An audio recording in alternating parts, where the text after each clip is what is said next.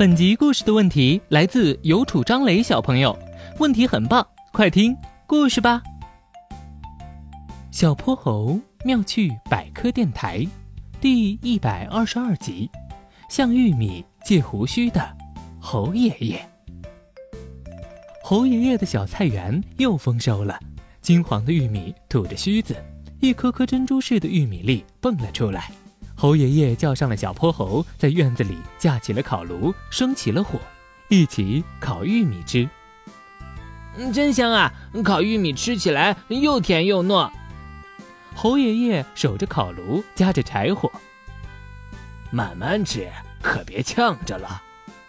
突然一阵大风吹来，烤炉里的火一下子旺盛起来，小火苗在风的助力下窜得高高的。烟雾也熏得小泼猴和猴爷爷睁不开眼。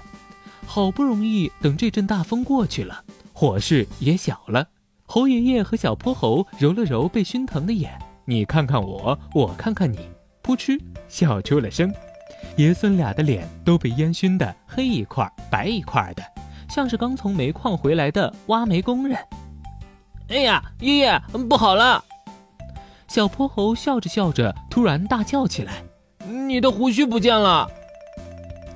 原来这火苗窜得太高，一下子烧掉了侯爷爷长长的白胡须。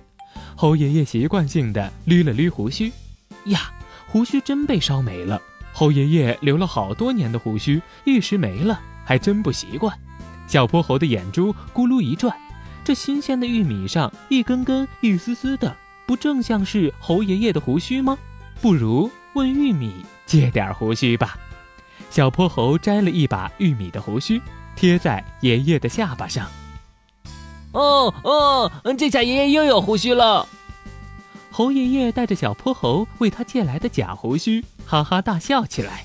哈哈哈哈哈！谢谢你哟，我的好孩子。要说这玉米的胡须可是大用处呀，它们就像是花粉的接收器。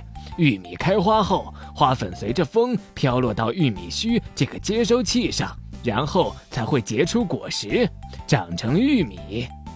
猴爷爷正说着，又习惯性的捋了捋胡须，啪，假胡须掉了下来，露出了光秃秃的下巴。小泼猴打了个滚，扑进了爷爷的怀里。爷爷，我发现你没了胡须，显得更年轻了呢。爷爷听完，眯着眼睛，像微风拂过的玉米穗儿一样，开心的晃晃悠悠的。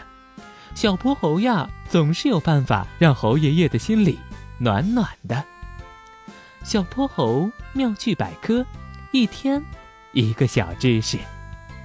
小朋友们，欢迎大家把心中的大问题、小问题在评论区告诉小泼猴。如果你的问题被选中，小泼猴不但会用一个故事告诉给你答案。还会有一件小礼物送给你哟。